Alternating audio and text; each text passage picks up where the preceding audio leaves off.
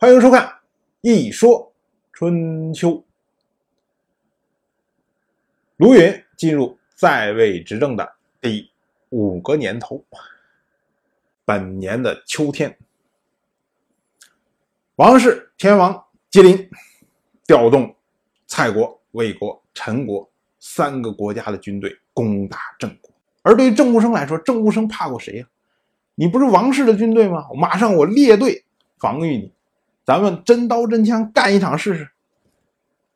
然后王室开始列队，首先呢是天王吉林作为中军，然后由国国的国君叫做国林父带领蔡国和魏国的军队为右军。这位国国的国君就是我们说那位跟郑武生左右卿士、左右卿士的那个。然后由周公黑肩率领。陈国的军队作为左军，那么这位周公黑肩呢？我们前面也说了，他就是鲁国的始祖周公姬旦的儿子。当时姬旦大儿子分封在鲁国，二儿子呢继承了他周公的这个职务，然后留在了王室。那他的后代就是这位周黑肩。我们看这个阵容，就发现。全是王室人在带军，没有这些陈国、蔡国、魏国他们这些国君出面，可见什么？可见这三个国家本身就在敷衍。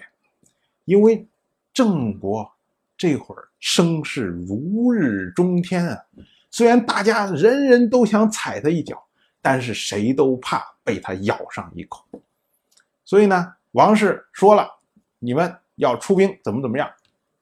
哎，大家象征性的给点军队，然后意思意思，然后等着，万一侥幸王室如果赢了，哎，那这些人就哗，国军就都出来了，然后纷纷的要坑死郑武生。对于郑国这边呢，郑国郑武生的儿子郑国公子郑突就提出来建议。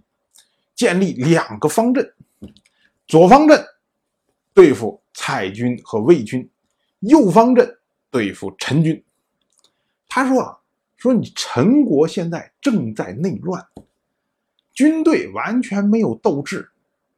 如果我们能先攻击他，把他击溃了，那么对于王室来说，王室为了照顾被击溃的陈军，他们很可能就会被陈国的军队给拖乱。”然后呢，蔡魏那个军队顶多是跟我们相持而已。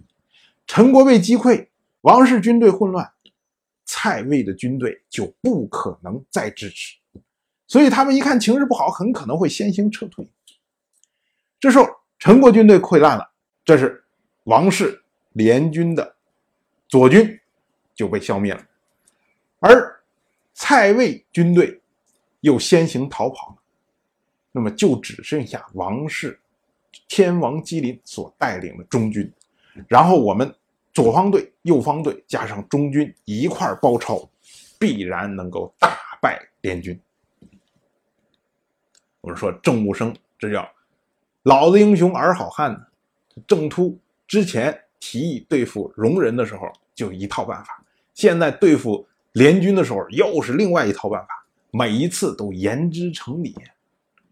荣生一听，说好计，于是呢就接受了郑突的建议，然后由郑国的公子郑忽率领右方队。为什么由郑忽来率领右方队呢？因为郑国的右方队对的就是王室联军的左方队，而王室联军的左方队是谁呀？就是陈国的军队，这是用陈国的女婿来。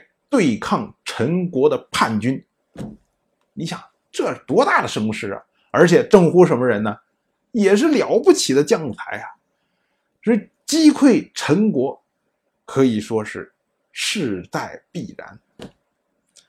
然后呢，再由季族率领左方队来对抗王室的右方队，最终呢，将袁凡、高渠弥留在。中军听令，然后郑国全军以鱼鳞阵势摆开。什么是鱼鳞阵呢？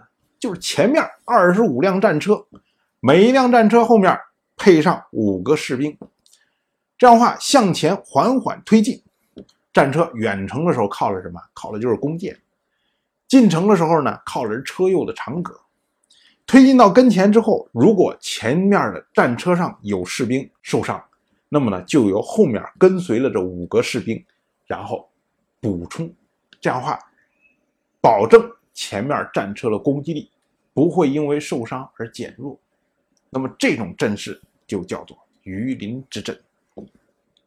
当然，我就这么一说，您就那么一听。